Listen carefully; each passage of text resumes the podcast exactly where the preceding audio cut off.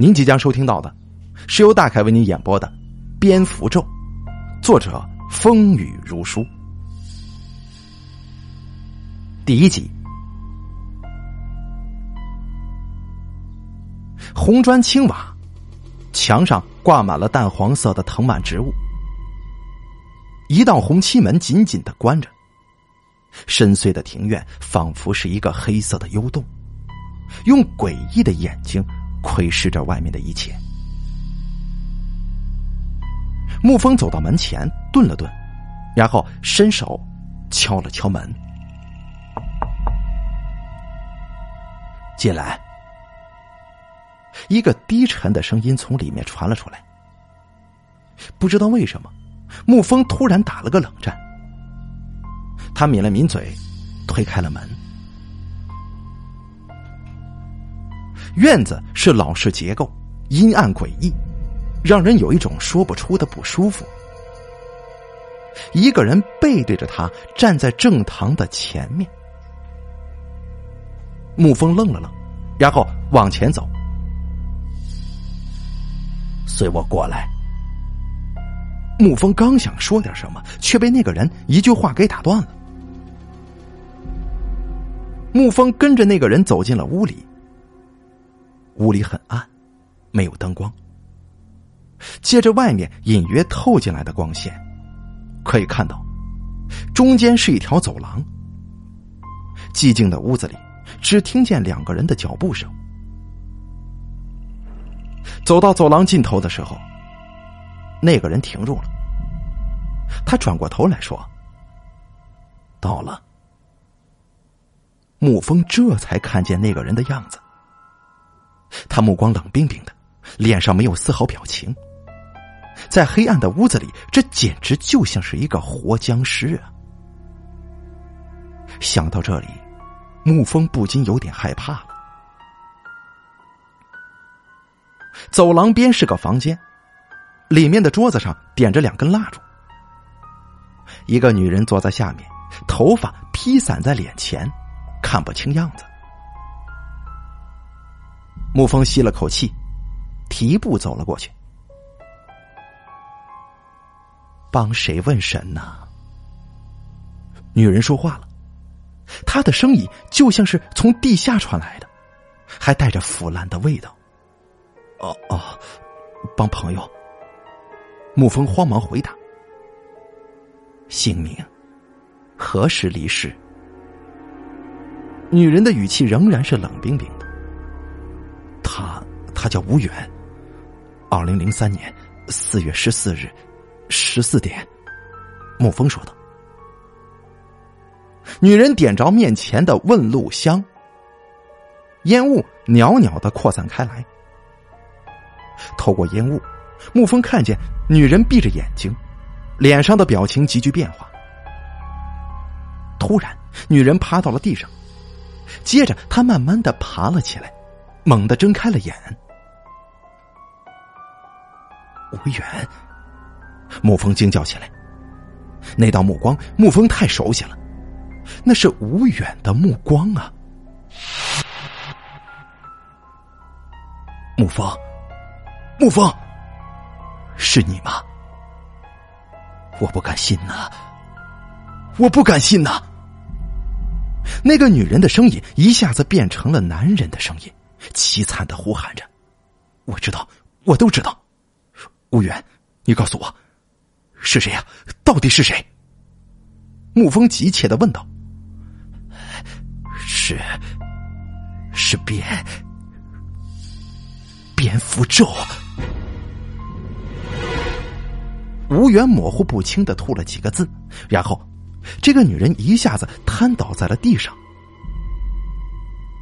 沐风看见问路香灭了。无远，无远，沐风喊道：“行了，别喊了，他走了。”女人说话了，微弱的声音就像是垂死之人。可是我什么都还没问呢。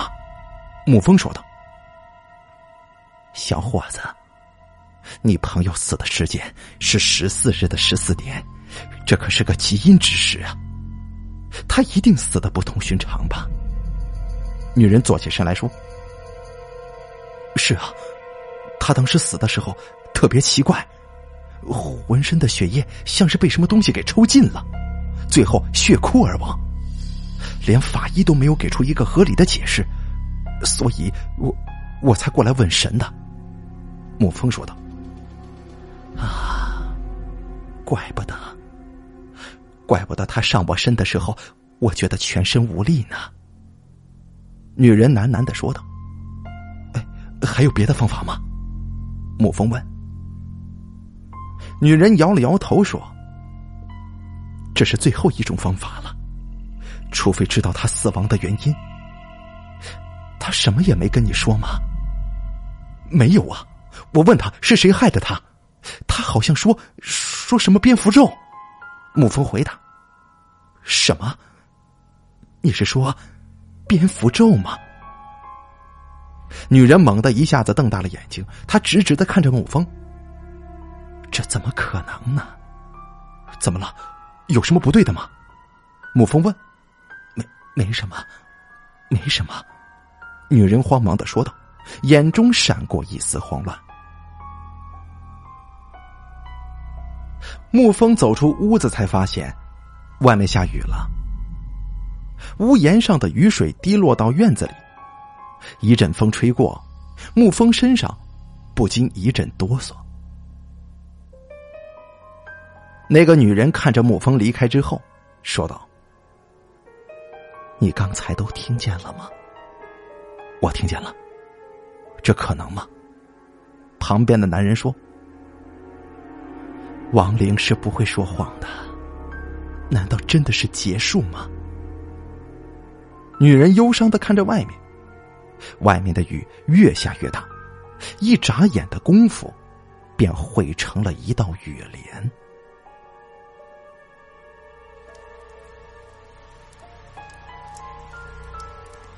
雨越下越大，街上的行人纷纷的加快了脚步。沐风仰起头看了看天，雨水打在脸上，沐风的心中涌起一阵悲伤。刚刚的问神让他见到了无缘。以前呢，他是不相信问神卜卦之说的，他认为那都是封建迷信。可是今天的景象却让他有点动摇了。那道目光，那说话的声音，肯定是无缘的。别人是学不来的。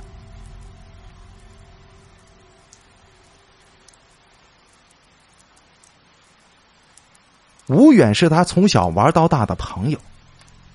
大学毕业之后，他进了警局，而吴远去了一家贸易公司，两个人的关系胜过亲兄弟。一个星期之前，沐风突然接到吴远的求救电话，电话里。吴远的声音非常痛苦，仿佛就像是有什么东西在噬咬他一般。等沐风带人赶到的时候，吴远已经死了。法医鉴定的死亡原因是血液枯竭而死，但是他的全身上下却没有任何的伤口。吴远出事之后，沐风一直很自责。他觉得自己很没用。吴远临死之前还给自己打电话，可是现在自己连吴远的真正死因都弄不清楚。在不得已的情况之下，沐风选择了问神。沐风又仔细想了想，问神的时候，吴远说过的话：“蝙蝠咒。”看来呀。吴远的死一定跟蝙蝠，还有这个蝙蝠咒是有关的。沐风还记得，自己说到蝙蝠咒的时候，那个帮忙问神的女人神色明显不对劲，她在掩饰什么？也许她知道一些什么呢？街道上已经没有多少行人了，沐风回过神来。这才发现自己身上已经湿透了，于是他慌忙拦了一辆出租车。出租车很快就消失在雨幕当中了。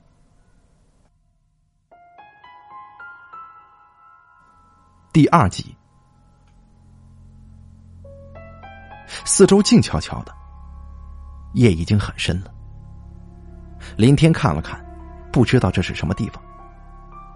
他漫无目的的往前走着，眼前是一栋黑色的大楼，隐约透着一股子邪气。林天慢慢的走了过去，他看见里面透出一丝朦胧的光亮。林天心头一喜，慌忙敲门。门虚掩着，轻轻一碰，竟然开了。一阵黑色的风从眼前吹过，带着阴冷的感觉。原来是一群黑色的蝙蝠呀！林天不禁吓得往后退了一步。房间里亮着橘黄色的灯，给人一种安逸、温馨的感觉。林天屏住呼吸走了进去，白色的被子里躺着一个安睡的女孩。林天慢慢的走了过去，这女孩子睡得很安稳，呼吸均匀，雪白的颈部血管是清晰可见。林天觉得眼前这个女孩有点熟悉，是谁呢？林天的头有点晕了，他看了看墙上。上面有个黑色的影子，就像是一只展翅欲飞的大鸟。渐渐的，林天看清了，那是一只蝙蝠，一只巨大的黑色蝙蝠。林天的眼前有点模糊，他看见那只蝙蝠慢慢的朝自己逼近，最后把自己覆盖了。林天一下子坐了起来，大口大口的喘着粗气，脸上还流着冷汗。又是那个梦啊！林天叹了口气。怎么了，林天？又做噩梦了？室友小航问道。啊，没事，我没事。林天笑了笑说：“哟，你你牙龈又出血了，快去洗洗吧。”小航说道。是吗？啊！林天一听，拿手擦了擦嘴，一抹暗红色的血印在手上显现出来。他笑了笑之后，就往卫生间里走了。林天捧起一捧凉水泼到脸上，一丝冰凉瞬间就钻进心里。林天看了看镜子里的自己，面容憔悴。眼里没有一丝神采，不知道为什么，怎么又做这个梦呢？这已经是第二次了。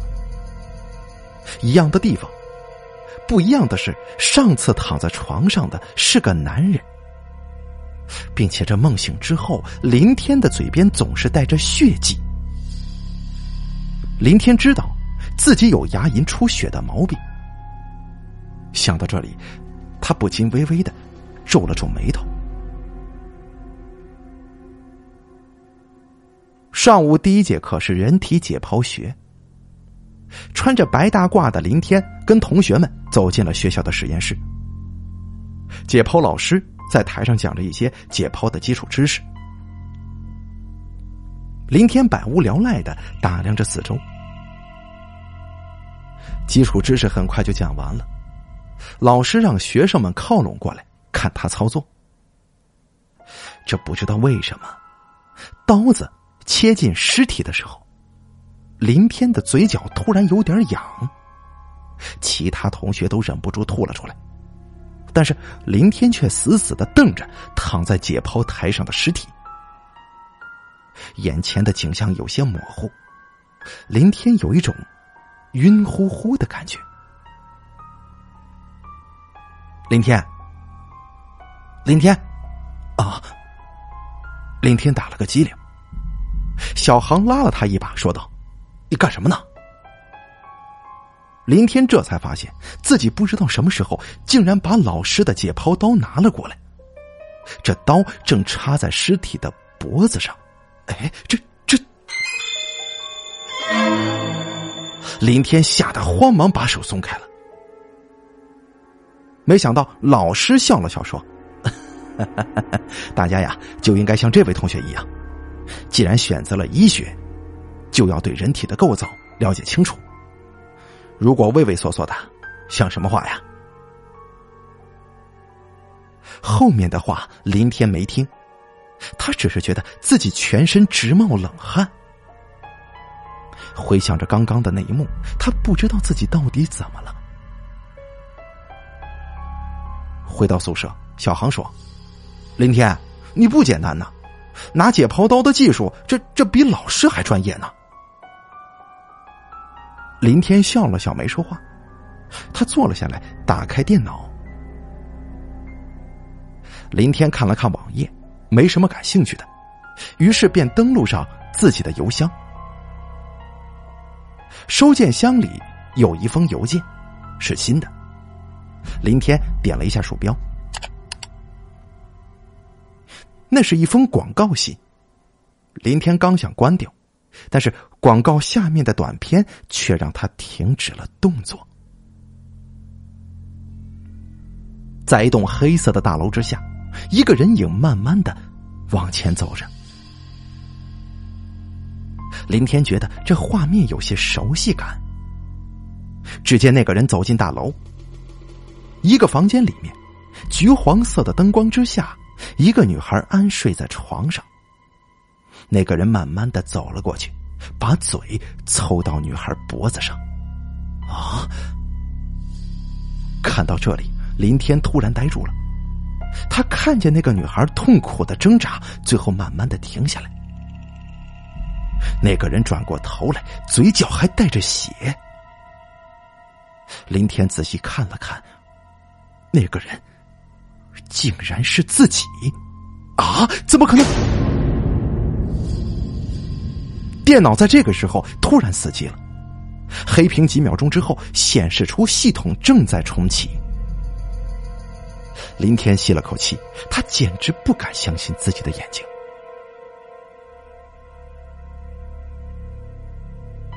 系统重新进入到了欢迎界面。林天顿了几秒钟，他慌忙登录邮箱，但是邮箱里已经没有那封信件了。林天打开了所有的信件，都没有找到刚才那一封。一阵寒意从林天的背后蔓延而上，他瘫在了椅子上。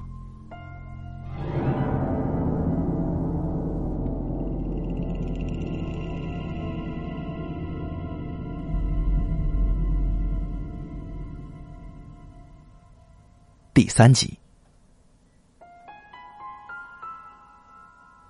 沐风呆呆的看着眼前的女孩。女孩子名叫杨晓，两个小时之前被家人发现死在自己的房间里了。杨晓的死跟吴远一样，都是全身血液枯竭而死。唯一不同的是，在杨晓的脖子上有两个细小的牙印。助手杨帆看了看，说：“头，说句不切实际的话，我觉得这杨晓啊，就像是被什么东西给吸干了血似的。哎，会不会是僵尸啊？”沐风看了看杨晓脖子上的两个牙印，嘴里缓缓的说道：“蝙蝠，是蝙蝠呀？什么？蝙蝠？吸血蝙蝠吗？”哎呀，这这太说不过去了吧！沐风愣了几秒，突然说：“走，咱们去看看吴远的尸体。”杨帆愣了愣，然后跟着上了车。在医院的太平间里，吴远安然的躺在那里。沐风看了看，说：“杨帆，吴远的全身血液都被抽干了，身上却没伤口。”这好像不太可能吧？是啊，肯定会有伤口的，只是咱们还没发现而已。沐风想起那天吴远是死在电话旁的，眼睛瞪着上方。想到这里，沐风拨开了吴远的头发，突然，他看见两个细小的牙印并排在吴远的头顶上。杨帆，你过来看看，伤口在这里呢。沐风说道。杨帆一拍脑袋说：“哎呀，我早该想到的，伤口细小，一定是被头发遮住了。哎，头儿，你可真行，你怎么想到的？”吴远死的时候，眼睛瞪着上方。如果杨晓跟吴远死在同一种方法之下，那么吴远的伤口一定是在头上的，所以他死的时候才会瞪着上方。沐风沉声说道：“哟，难道杀害他们的还真的是吸血蝙蝠吗？”杨帆问道。沐风摇了摇头说：“现在，咱们应该去找个人。”跟上次一样，红砖青瓦，刚被雨水洗刷过的藤蔓植物爬在墙上，就像是一条条昂首吐信的蛇。头儿，这是哪儿啊？杨帆问。一会儿你就知道了。走。沐风说完，走过去就敲门了。门开了，看见穿着警服的沐风跟杨帆。那个男人显得有点惊慌，他结结巴巴的说：“你，你你们，我有点事儿啊，需要你们帮忙啊。”沐风笑了笑说：“嗯，那好，进来吧。”男人侧身闪开一条缝，沐风跟杨帆走了过去，跟上次一样，男人在走廊尽头停了下来，他回头看了看沐风说。你们稍微等一下，里面有客人。好，不着急。沐风点了点头。杨帆疑惑的看着沐风，空荡荡的屋子里有一种说不出的诡异感。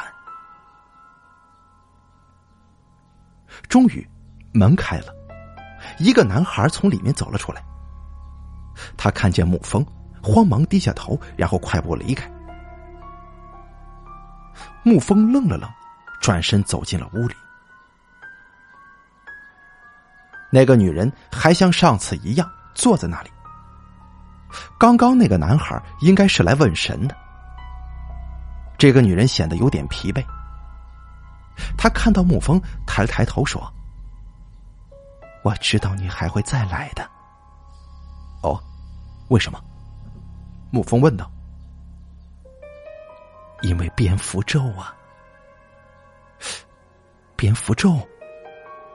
听到这个词，杨帆的心里猛地震了一下。女人叹了口气，接着说：“那是一种传说当中的杀人咒。中了蝙蝠咒的人，会在梦中化成蝙蝠，然后吸食人的鲜血。但是梦醒之后，却什么都不知道。这种咒语。”最初是茅山术士当中的一种邪术，是被禁用的咒语啊。那难道他们都是死在蝙蝠咒上吗？这也太不可思议了吧！杨帆说。沐风想了想，问道：“你知道是谁下的吗？”女人摇了摇头说：“不知道。下咒的人可能是人。”也可能不是人呢？什么？不是人？那能是什么东西啊？杨帆问。这就是蝙蝠咒。我知道的只有这些。然后女人闭口不言了。沐风看了看杨帆之后，站起身来，走出街口。杨帆看了看沐风，说：“我说头儿。”你真的相信那个女人说的话吗？沐风想了想说：“至少比咱们现在什么都查不到要好点吧。”啊啊，那倒也是啊。杨帆没再说话，跟着沐风上了车。不过远处却有一双眼睛紧紧的盯着他们，直到车子绝尘而去。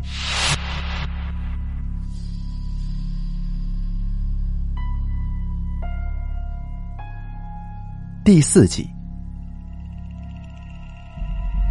林天觉得这一切越来越不对劲儿了，仿佛有什么东西总是跟着他一样。这电视里的新闻说，城市当中出现了两起奇怪的谋杀案，说什么死者全身的血液被什么东西给吸干致死。看到电视上画面的时候，林天愣住了，他忽然觉得，这一切似乎跟自己有关系。上午上心理学课的时候，心理学老师突然谈起了新闻上报道的事情。老师说，人的血液分布不一，能够在短时间之内把人的全身血液吸干，这的确是非常令人费解的。于是，有的同学就问：“老师，那会不会是吸血僵尸啊？”班里的同学都笑了。老师说。除了你们说的这种传说当中的吸血僵尸之外，医书当中记载，在西域有一种体弱幼鼠的蝙蝠，它的牙齿呢非常的锋利，可以瞬间将人或者野兽的血液吸干。不过，这种蝙蝠必须生活在极其冰冷的环境之下，很少有人看到的。林天突然想起了一件事情。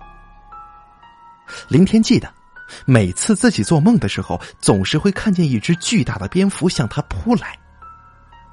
难道说，所发生的一切并不是梦吗？啊！想到这里，林天的后背不禁一阵发凉。操场上有人在打球。正午的阳光之下，正是青春飞扬的时节。但是林天却一点精神都提不起来。天色突然就暗了下来，林天看见自己一个人站在街上。街边平常昼夜营业的店铺，现在竟然都关门了。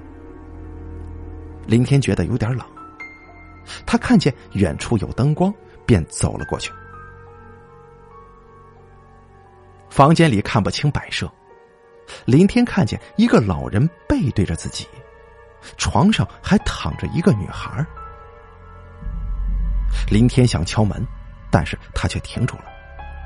林天看见墙上有一双黑色的眼睛在瞪着自己，他大吃一惊，墙上竟然是一只蝙蝠。林天的目光有点恐惧，床上的那个女孩，竟然是周云。林天的脑袋炸开了。难道说门开了？林天看见那个老人出了房门，他笑呵呵的看着林天。林天突然觉得牙根有点痒，他慢慢的走进了房间里。啊！林天一下子惊醒了，不远处传来喝彩声。林天这才发现自己是在操场边的，可是刚刚那个梦……林天突然用手擦了擦嘴，猩红的血液一下子就涂在了手背上，坏了！林天猛地一下子跳起来，嘴里喊道：“周云，周云！”然后慌忙向女生宿舍就跑了过去。林天不顾及宿舍老师的阻拦。直接跑到了三楼。周云的宿舍在三零二，这个时候三零二的门口挤满了人。林天跑过去喊道：“周云，周云！”周围的人一下子散开了。林天看了看他们，问道：“怎么回事？”周云把自己反锁在宿舍里，我们叫门却没什么反应，这这怎么办呢？一个女孩说道。林天一听，慌忙拍门，拍门没人应，然后他一脚把门就踹开了。他看见里面的景象，林天惊呆了。旁边的女生尖叫起来，周云倒在地上，脸色惨白，两个细小的牙印齐齐的排在脖子上。我的天哪！林天一下子坐到了地上。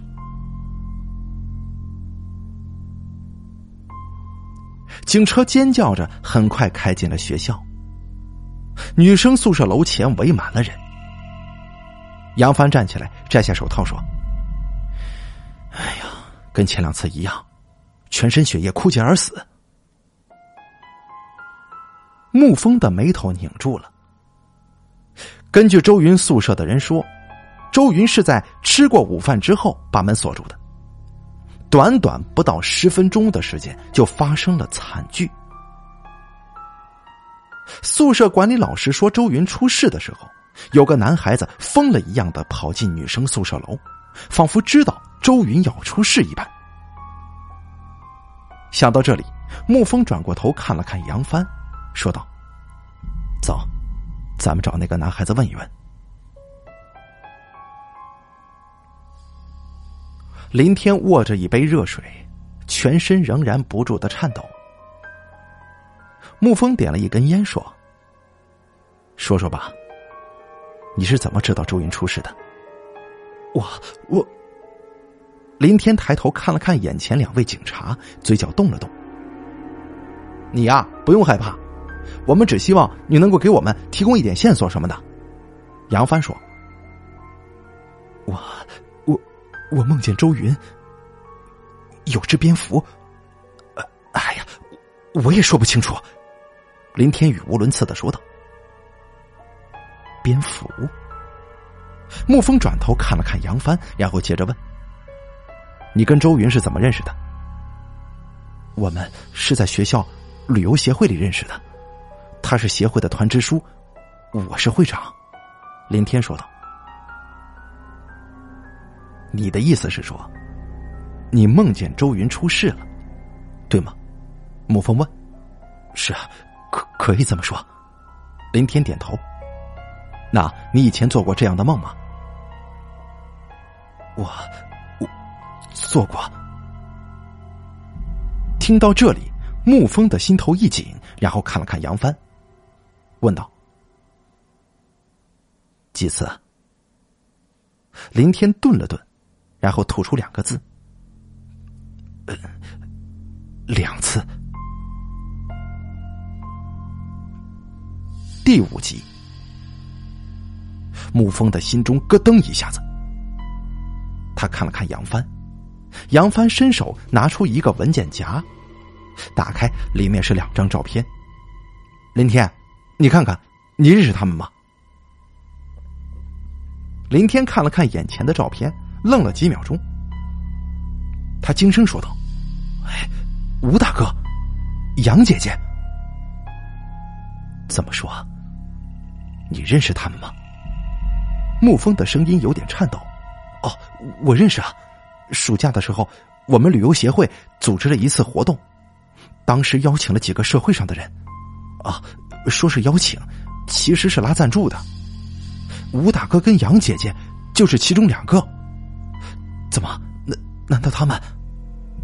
说到这里，林天突然停住了。沐风接着问：“刚刚死去的那个周云，也参加了这次旅行吗？”“是啊，他参加了。”“那除了这几个人，还有谁啊？”沐风急切的问。“哦，呃，还有，还有生物系的张玉瑶，还有呃，市里龙海广告公司的温明。”啊。难道是因为？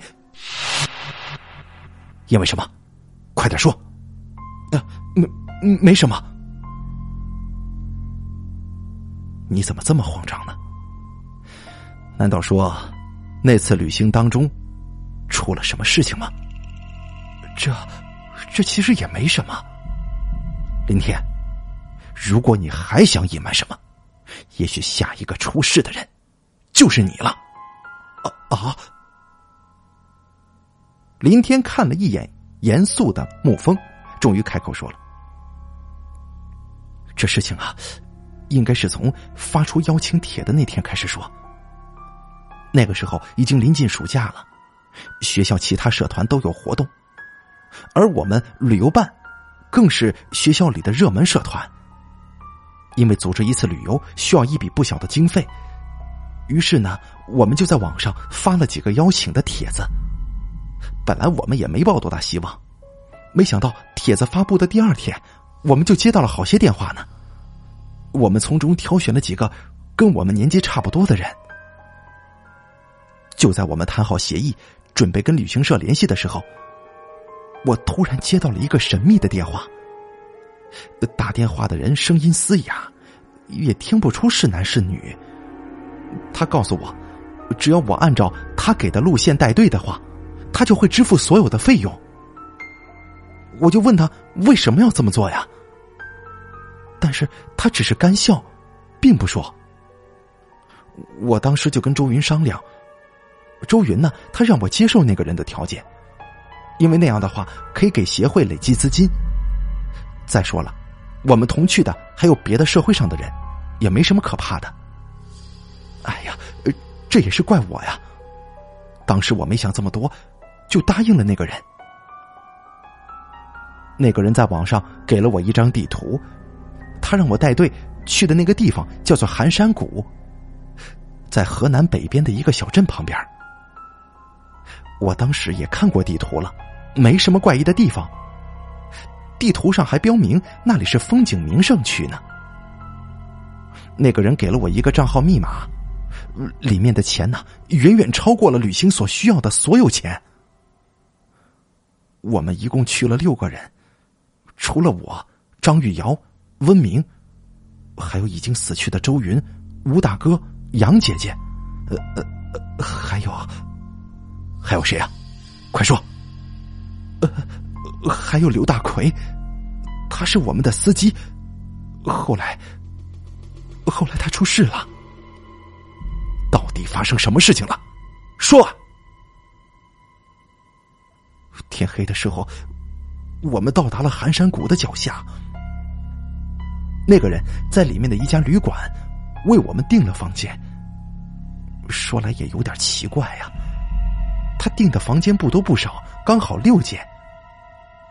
其他人都以为是我安排的，其实只有我跟周云心里很疑惑，不知道那个人到底想做什么。赶了一天的车了，大家都挺累的，所以早早的就睡了。半夜的时候，我听见一阵响声，像是什么东西在拍打窗户似的。我想打开床头灯，却发现灯坏了。我脑子里突然打了个激灵，慌忙的给周云打电话。就在我拨号的时候，我无意当中看见窗外竟然爬满了蝙蝠，它们伸着小小的耳朵，在窗外拍打着翅膀呢。也就是在这个时候，我突然听见旁边的房间传来一声惨叫。旁边的房间是司机刘大奎的房间。我猛地开门冲了出去，其他人也都过来了。那一幕啊，简直是触目惊心。只见刘大奎全身爬满了蝙蝠，黑色的蝙蝠噬咬着他的身体。我们，我们就这样眼睁睁的看着刘大奎被活活的咬死了。那一刻，所有的人都惊呆了。随后，我们就像疯了一样，拿起棍子。在屋里徘徊的那些蝙蝠，就都被我们给打了。那是一个血腥的夜晚，我们眼前全部都是刘大奎翻滚、惨叫的景象。当我们精疲力尽倒下的时候，旁边全部都是蝙蝠的尸体，他们黑色的躯体在地上铺了一层。那一刻，我突然明白，那个人为什么要包下整个旅馆，让老板离开。原来他的目的，是要害死刘大奎呀。第二天早上，来送早饭的老板看见这个惨象，慌忙的向当地公安局报了案。对于刘大奎的死，警察只是说是蝙蝠在作怪。我为了避免麻烦。也没有说那个人的事儿。我们回来之后，我以为一切都过去了。那个人的账号，钱我是没动的，他也没有再出现过。直到上一个月，我就突然开始做很奇怪的梦。梦里我看见一个人躺在床上，然后，然后一只蝙蝠扑向我。接着我就什么都不知道了。听到这里，沐风赶紧问道：“床上那个人是谁？是吴远、杨晓，还有周云吗？”林天点了点头。我总觉得不对呀，好像很邪门的样子。你们能不能帮帮我呀？沐风想了想说：“你做那个梦之前有没有什么征兆啊？”林天摇了摇头说：“征征兆，没有什么征兆啊。”沐风若有所思的点了点头。第六集，沐风看了看表，已经是晚上十点多了。他收拾了一下文件，站起身来。窗外夜色已深。已经是秋天了，一丝凉意窜进身体，沐风不禁觉得有点冷。沐风记得，暑假的时候，吴远确实是出了一趟门，回来之后心情特别低落。沐风问他原因，他也不说，应该就是因为林天说的那件事情吧。难道说真的像那个神婆所说的，他们杀了太多的蝙蝠，所以说中了蝙蝠咒吗？但是那个神婆说的太不切实际了。可发生的这些事情又根本就没有合理的解释。还有，林天说的那个神秘人是谁？刘大奎跟他有什么关系？看来呀。一切的真相还是很远的，只能从死去的那个司机刘大奎身上开始调查。刘大奎的资料很快就传了过来，沐风简单的看了看，打印了一份。在车上，沐风看到关于刘大奎的死并没有详细的调查，只是写着死于意外。可是根据林天的描述。刘大奎死的是相当惨的，那么他的家人为什么没有追究呢？车子在郊外的一个村庄停了下来。刘大奎的家很好找，刚刚办过丧事，门上有新贴的白字联。沐风看了看，走过去敲了敲门，开门的是刘大奎的老婆。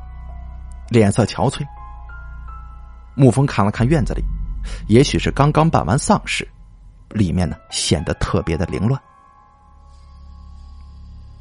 沐风简单的安慰几句，然后问道：“对于大奎的死，你们有什么疑问吗？”哎呀，这都是命啊，都是自己造的孽呀！刘大奎的老婆说道。“哦，这话怎么说呀？”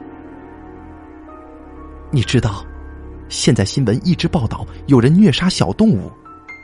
大奎一直都没什么正经工作，可是，一大家子人又需要他养活。后来呀，他不知道在哪儿认识了一个人，那个人让他虐杀猫狗什么的，完事儿之后还给他很多钱。这起先呢，我们也没觉得什么，后来电视上报道之后，我总觉得有点害怕。刚好那个时候，大奎的母亲重病去世了。大奎可能觉得自己造孽太多，便收手不做了。这后来大奎就出事了，一定是报应啊！刘大奎的老婆哭着说：“那让大奎虐杀动物的那个人，你见过吗？”沐风问。“没有啊，他哪敢让人知道他是谁呀？”大奎每次只是按照他的话去做。最后那个人呢，会把钱打到一个账号上，大奎再去取钱。他说这样对双方都好。哦，是这样啊，那那个账号你知道吗？啊，我知道。你等一下啊，我这就去拿给你。说完，刘大奎的老婆转身进到房间里。没过一会儿，杨帆接到刘大奎老婆递过来的纸条，一看，不禁一呆。他说道：“头儿，跟林天说的那个账号是一样的呀。”沐风愣住了，不一会儿，他的嘴角突然露出了一丝微笑。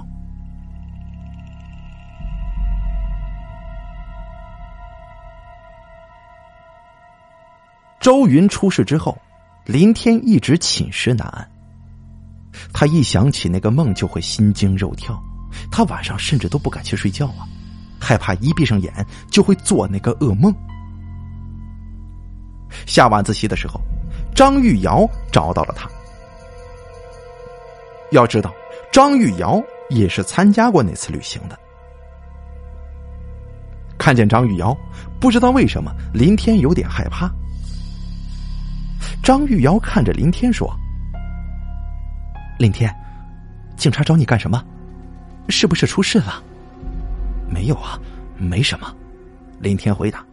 “我知道出事了，周云的死，还有吴大哥、杨姐姐，一定是那些蝙蝠来报仇了，是吗？可是他们杀了刘大叔啊！”林天，咱们该怎么办呢？”张玉瑶惶恐的问。没事的，没事的。林天一下子不知道该说些什么好。林天，你觉不觉得奇怪？我仔细想了想，那天呢，咱们好像疯了似的杀那些蝙蝠。当时我们很愤怒，但是不可能失去理智的。还有，像蝙蝠这种生活在黑暗当中的动物，一般来说不会无缘无故的攻击人类。我总觉得那天的事情是不对的。张玉瑶奇奇怪怪的说：“我我不大清楚，对于这生物，你可能更专业一点吧。我觉得这其中一定有原因，你小心点啊。”我知道了。林天点了点头。这个时候，宿舍的铃声响了。张玉瑶看了看他，然后走了。看着张玉瑶离去的背影，林天突然觉得有点惭愧。自己一个大男生还不如一个女生思维清晰呢。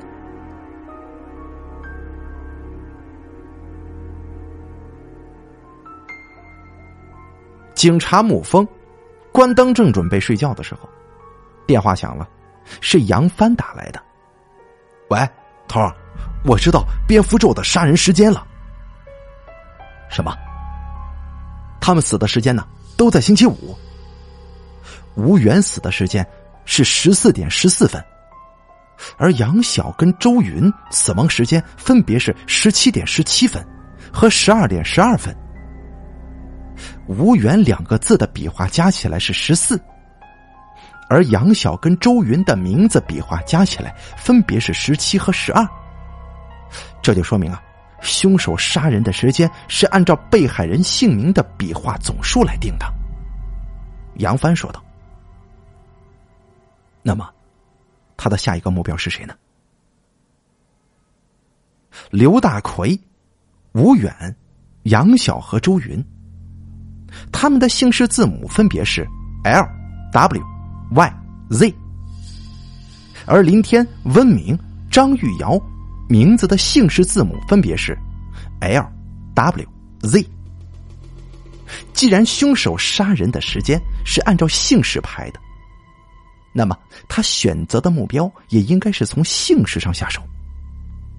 抛开刘大奎跟林天不说，凶手的下一个目标应该是……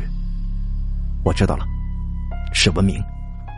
对，应该就是文明。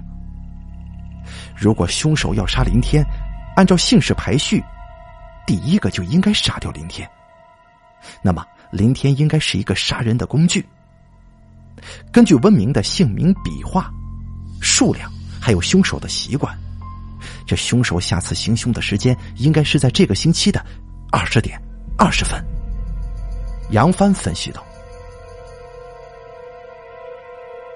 沐风一下子明白过来了，星期五。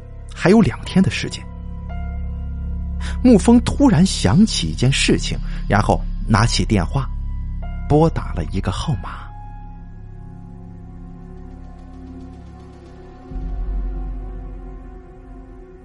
第七集。今天是星期五，林天的心里突然有点慌乱，仿佛就要跟出什么事似的。林天记得有本书上说，在国外，星期五是很不吉利的一天。走出宿舍，林天才发现外面有雾，白色的雾气就像是烟尘一般飘散在空中，让人有一种窒息的感觉。上楼的时候，林天听见有人喊他。他转头一看，原来是上次问他话的沐风跟杨帆。沐风走过来说：“林天呐，有件事情，我需要你配合一下。”“哦，啊。”林天愣了愣，点了点头。车子在浓雾当中缓慢的行驶着。林天看了看沐风，说。咱们去哪儿啊？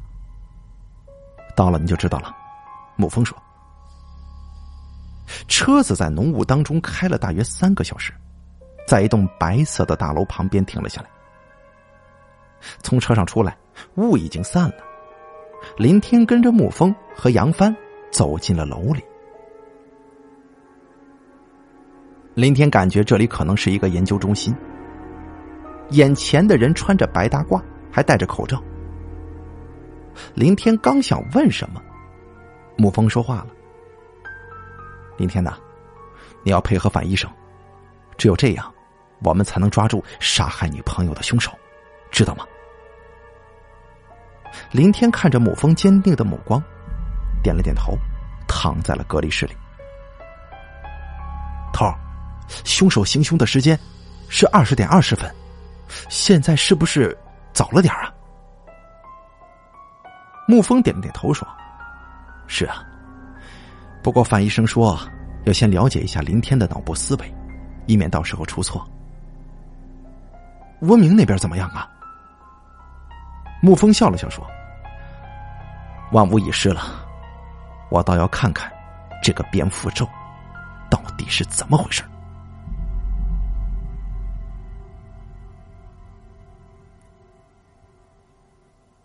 时间一点一点的在流逝着，沐风的心情随着时间的流逝变得越来越沉重了。终于，时间到了二十点二十分，监视林天大脑神经的仪器突然跳动了起来。范医生慌忙的打开了林天的思维景象模拟图，这个画面有点熟悉呀。林天一个人慢慢的往前走着。在一栋黑色的大楼里，沐风看见温明竟然躺在一张床上，不好！沐风心里一惊，赶紧拿起电话：“小赵，温明怎么样了？”“一切正常，他正在跟我下棋呢。”小赵说道。接着，画面上突然多了一个黑色的影子，那是一只巨大的蝙蝠，它慢慢的覆盖在了林天的身上。正在隔离室的林天身体突然动了起来，外面仪器突然告警，范医生慌忙的跑过去调整。沐风看见画面里的林天正在慢慢的走向床上的温明，然后把嘴凑了过去。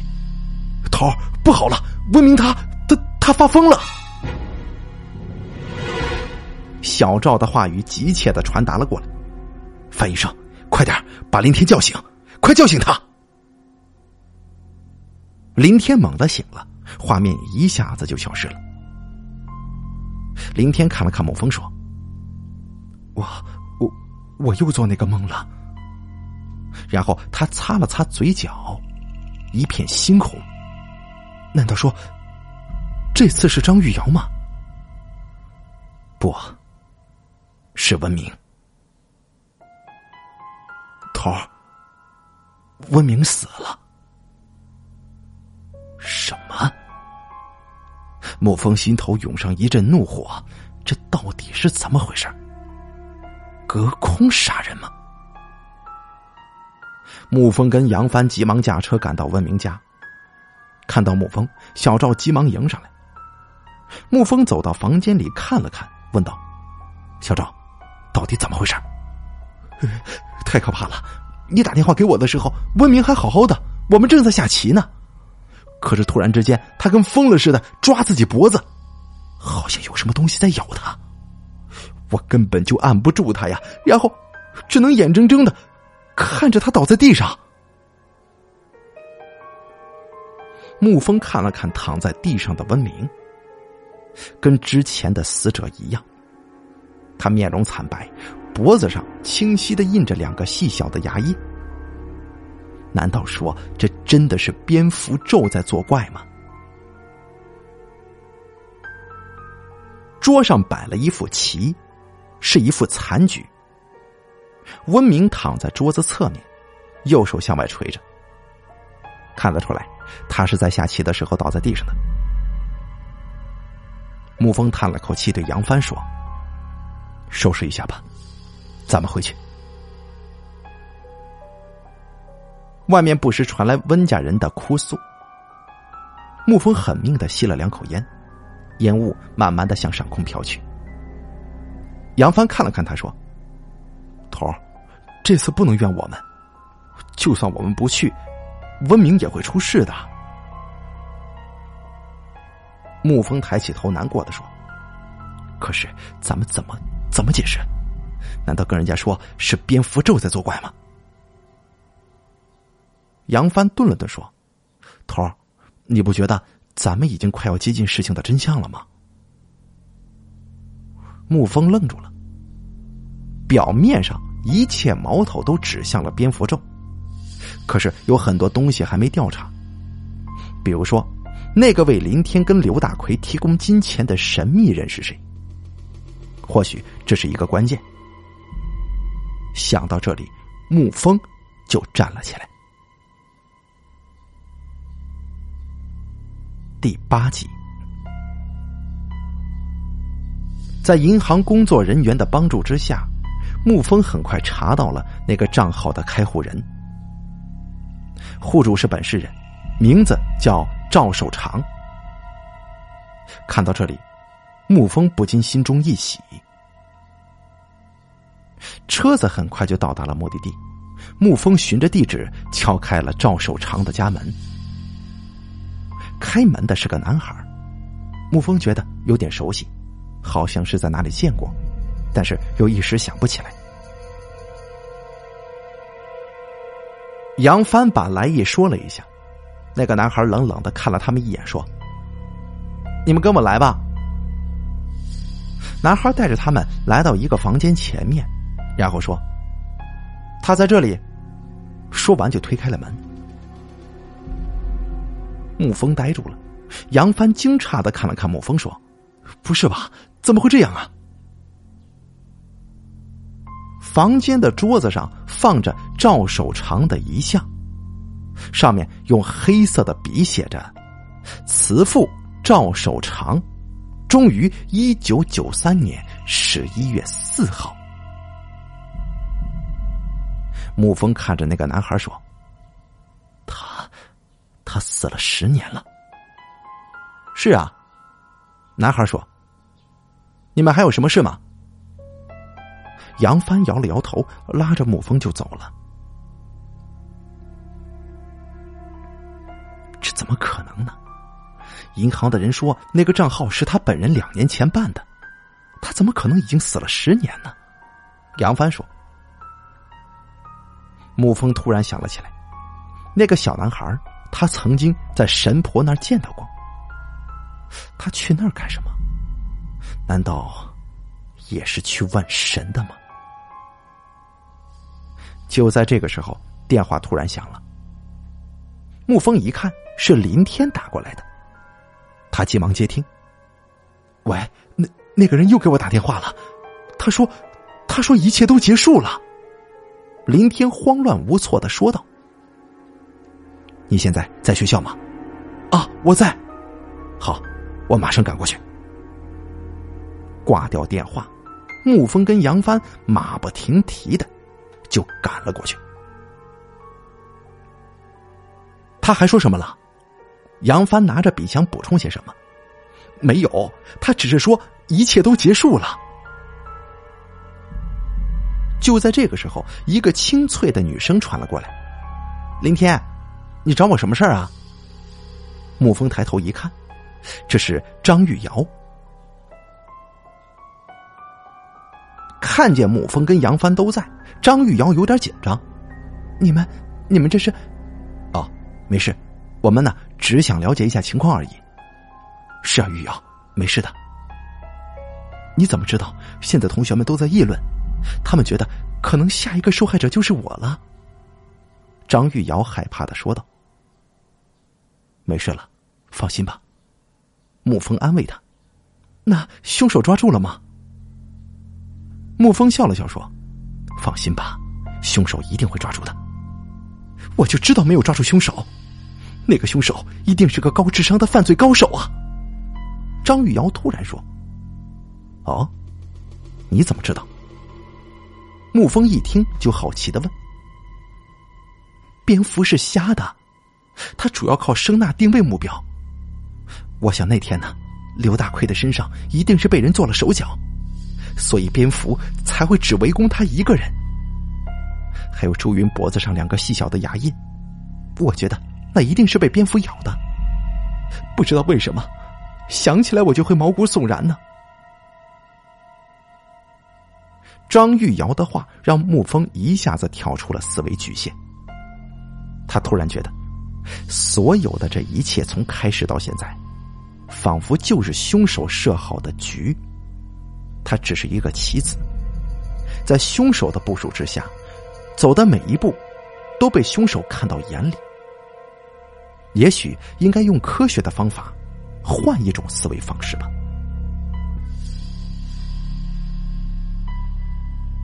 事情发生的时候，你们有没有觉得有什么地方不对呢？杨帆继续问。没什么不对的。啊，对了。我好像听那个刘大叔说，他去过那个地方。不过后来他也没说什么。到了夜晚，就发生了那样的事情。你说，刘大奎，他去过那个地方吗？是的，他确实说过这么一句话。沐风的心里想到了一件事情。第九集。沐风决定去一趟刘大奎出事的地方。临行的时候，沐风接到了范医生的电话。范医生说，已经找到了林天那个梦境出现的原因。那是因为有一个心理学高手在林天的身上下了一个心理盲点，就像是苗人的蛊术一般，可以在适当的时候控制他的梦境。最后，范医生说。那根本就不是什么蝙蝠咒语之类的东西。沐风听完电话，心里突然明朗了很多。他看了看杨帆，说：“看来呀，咱们已经接近事情的真相了。”天黑的时候，沐风跟杨帆已经抵达了林天所说的那个旅馆。沐风看了看周围的环境。旅馆坐落在山脚下，旁边就是零散的几家饭店。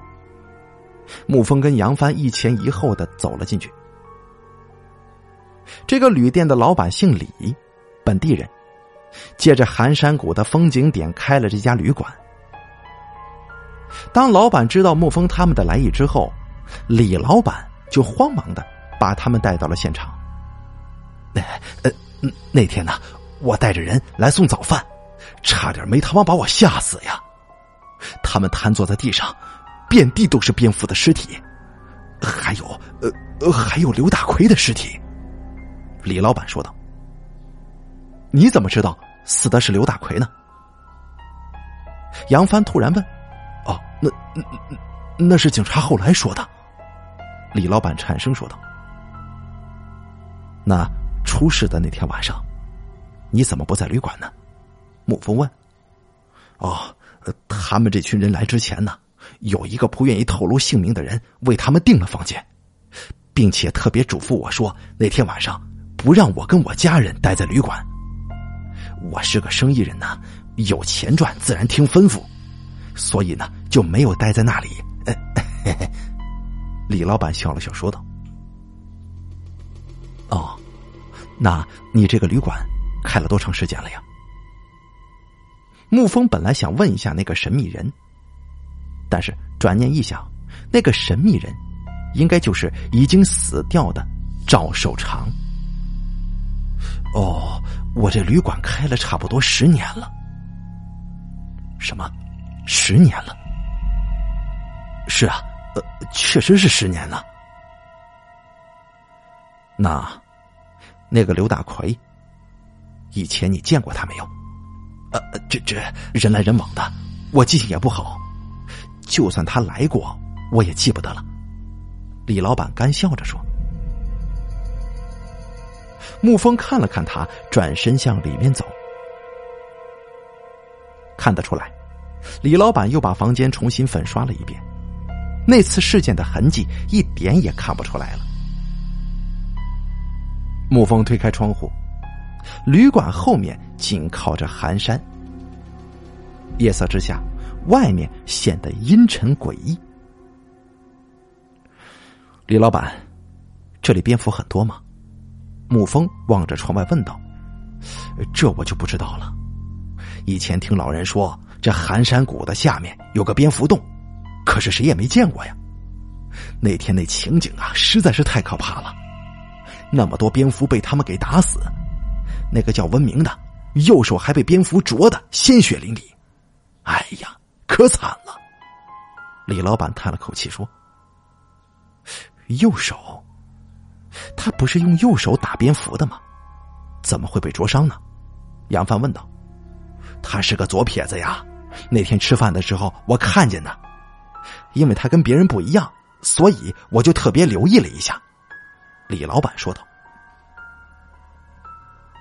左撇子，温明是左撇子。沐风心里猛地一震，突然他眼前一亮，抓住杨帆说：“走，咱们回去。”哎，头儿，你发现什么了？温明死的时候躺在桌子的侧面，右手朝外。如果他是左撇子的话，他当时正在下棋，应该是左手朝外的。哦，他他有可能是翻过身来了吧？不可能的。当时我看了看现场的摆设，桌子离墙的距离，使他根本就不可能翻身。再说了，还有小赵在一旁，怎么可能让他往墙上撞呢？这就说明，文明死的时候，并没有在下棋。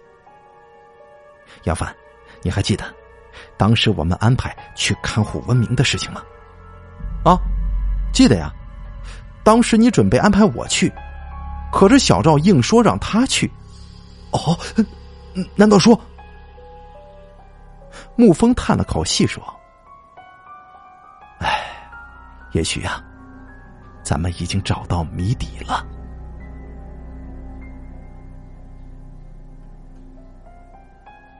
第十集，沐风记得。第一天进到警局里的时候，队长就对他说：“警察是世上最残忍的职业。”如今想来，这话不无道理。街边的路灯明明灭灭的，一直延伸到远处，就像是一条明亮的光路。沐风有点希望，这条路没有尽头。小赵叫赵岩，是一年前来到警队的。是局里学历最高的人，硕士研究生呢。赵岩对人礼貌有加，平时性格和平开朗。沐风怎么也没有办法把他联系到蝙蝠这种凶残的动物身上。想到这里，沐风无奈的闭上了眼睛。警局里还亮着灯，开门的是赵岩。赵岩看见沐风，慌忙的站起来。给他倒了一杯水。沐风看着那杯水说：“小赵啊，来，你坐下，咱们好好谈一谈。”啊，穆穆队长，赵岩愣住了。我知道有很多事情我们自己是无法左右的，这就是人生啊。可是人生有对有错，有的人选择做罪犯，也有的人选择做警察。我一直相信，每个人都有自己善良的一面。你说对吗？赵岩呆呆的愣了几秒钟，然后坐了下来。空气仿佛就像是结了冰一般。沐风几乎屏住了呼吸。我知道，总会有这么一天的。赵岩说话了，只是我没想到来的这么快。你是怎么想到我身上的呢？再精妙的杀人计划，还有技巧，都是会有破绽的。你说温明死之前，你跟他在一起下棋。后来你说温明突然发疯了，你却按他按不住，最后他倒在了地上，对吧？是啊，有什么不对的吗？有啊，你忽略了一件事情。什么事情？文明是个左撇子，但他倒在地上的方位是不对的，所以我坚信，文明死之前根本就没有跟你下棋。这样的话。只有一个解释，就是你在撒谎。你撒谎的目的，就是为了让我坚信是蝙蝠在杀人，对吗？是啊，一切都结束了。我原以为这一切是可以瞒过去的，也许这就是报应吧。赵岩说道：“如果我所料不差的话，赵守长就是你的父亲，对吗？”沐风问道：“是的，他就是我的父亲。这到底是怎么回事？小赵，你告诉我吧。事情应该从三年前说起。那个时候，我学有所成，荣归故里，被市里一家医院聘请为主治医师。有一天晚上。”我接待了一个病人，他的病很奇怪，全身颤抖，手脚萎缩。我从来都没见过那种病啊！他临走的时候，突然奇怪的对我说：“你的父亲也是这样慢慢死去的。”说完，他就走了。我慌忙的跟了出去，却不见他的影子。回去之后，我越想越不对。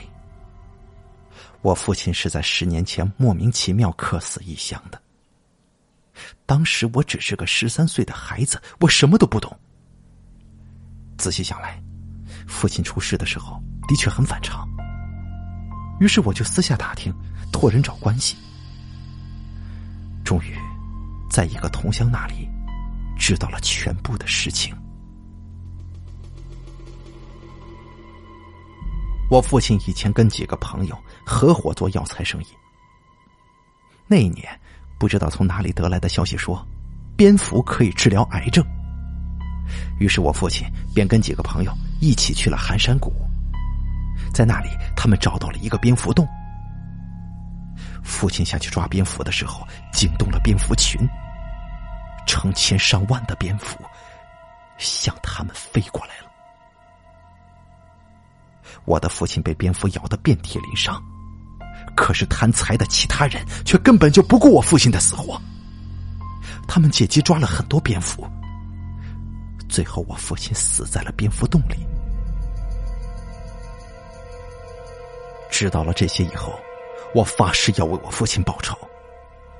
可是当年的几个人，有的已经死了，有的不知所踪。我调查了很长一段时间。终于知道了这些人的行踪，难道说就是吴远和杨晓他们吗？沐风已经问道。不，是他们，是他们的父亲。本来我打算找他们算账的，可是我想到了让他们更痛苦的事情，那就是杀死他们的儿女，让他们为自己的冷酷无情付出代价。什么？于是你找了一个帮手，就是那个神婆。吴元死的时候，你让我去问神，从而让我知道蝙蝠咒的事情，让后面的案子变得更加扑朔迷离，对吗？沐风问道。是啊，本来这一切都是天衣无缝的。那刘大奎是怎么回事？沐风问。哼，那个叫刘大奎的，他死有余辜。当年他是司机，却不管我父亲的死活，所以他应该承受万夫噬咬之苦。赵岩的语气恶狠狠的，让沐风不禁一愣。我知道，我罪有应得。每个人都有自己生存的目的。以前我希望能够做一个好医生。自从我知道父亲出事之后，我只有一个目标，那就是复仇。赵岩说完，伸出了双手。沐风叹了口气，从背后拿出手铐，给赵岩戴了上去。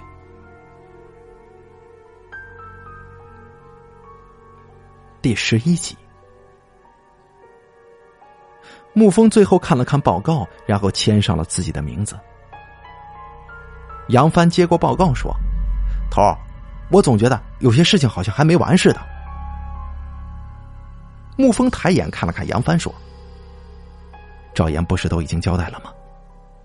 他用他自己父亲的身份证在银行办了个账号，然后通过计算机截住了林天在网上的帖子回复。”最终，让他想要杀的人走向不归之路。这个赵岩呐，真的特别厉害。他不单对人的心理颇有研究，而且还能想到把抽血器做成蝙蝠的样子，让人找不出破绽来。是啊，如果不是亲眼见到那玩意儿，还真的难以想象呢。那竟然是一个杀人的利器。哎，对了，头儿。周云死的时候，只是他一个人在宿舍呀。沐风愣住了。沐风知道还有很多东西是难以解释的。不过赵岩所说的一切足以证明所有的人是他杀的。这个案子已经拖了两个月了，只能结案了。也许就像赵岩所说的那样，一切都结束了。赵岩行刑的时候，沐风一个人待在办公室。沐风不知道该怎样看待赵岩这个人，他到底是善还是恶？突然，沐风想起一件事情来：那天去赵岩家的时候，那个男孩是谁？这警局里的资料显示，赵岩可是个独生子啊！啊！沐风的心里猛地一凉。他记得赵岩那天跟他交代的时候，表情木然，两眼一动不动的。沐风突然想起了范医生所说的那个心理盲点，坏了！沐风慌忙就跑了出去。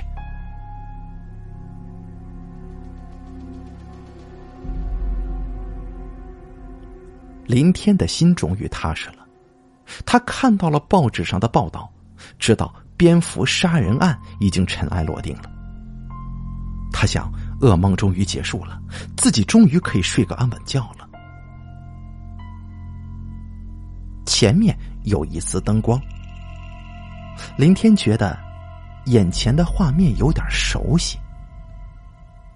他慢慢的往前走着，街上清清冷冷的，整个城市好像是死了一般。林天有点害怕，他朝着灯光就跑了过去。